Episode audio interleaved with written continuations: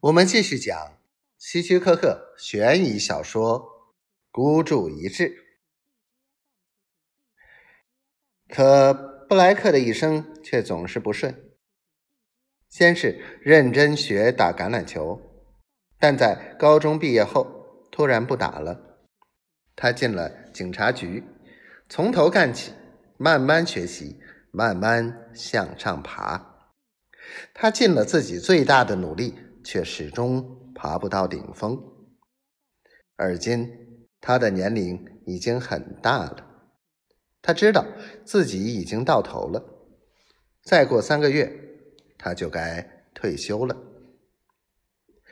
他跟着那人的小卡车穿过大街小巷。那个人开车很稳健，就和布莱克一样，也是独往独来的人。那么，他们两个单挑的话，结果又会如何呢？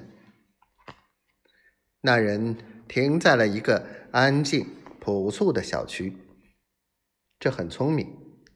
他显然不想跟任何犯罪团伙扯上联系，这就是他从来没被拍过照的原因，也是他得以成功绑架的原因。拿到赎金后，他并没有试图改变自己的生活，而是继续着他表面平静的生活。他把车停在一栋不是很大的公寓前，布莱克尾随他把车停下，下了车向那人走去，同时打量着公寓的门牌号，似乎在找着某个号码。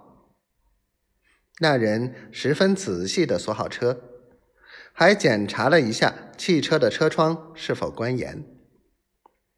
当他走上人行道时，刚好跟布莱克面对面。布莱克突然把他推到汽车边：“别动，你被捕了。”那人挣扎着，但布莱克。立刻用手枪顶住他的肋骨，另一只手则紧紧抓着他的胳膊。别动，布莱克说：“动一动就枪毙了你。”那人脸色瞬间惨白。布莱克迅速扫了四周一眼，没有人注意他们。布莱克命令道：“快进大楼！”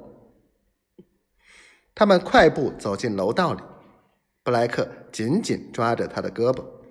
“你住哪一层？”“五层。”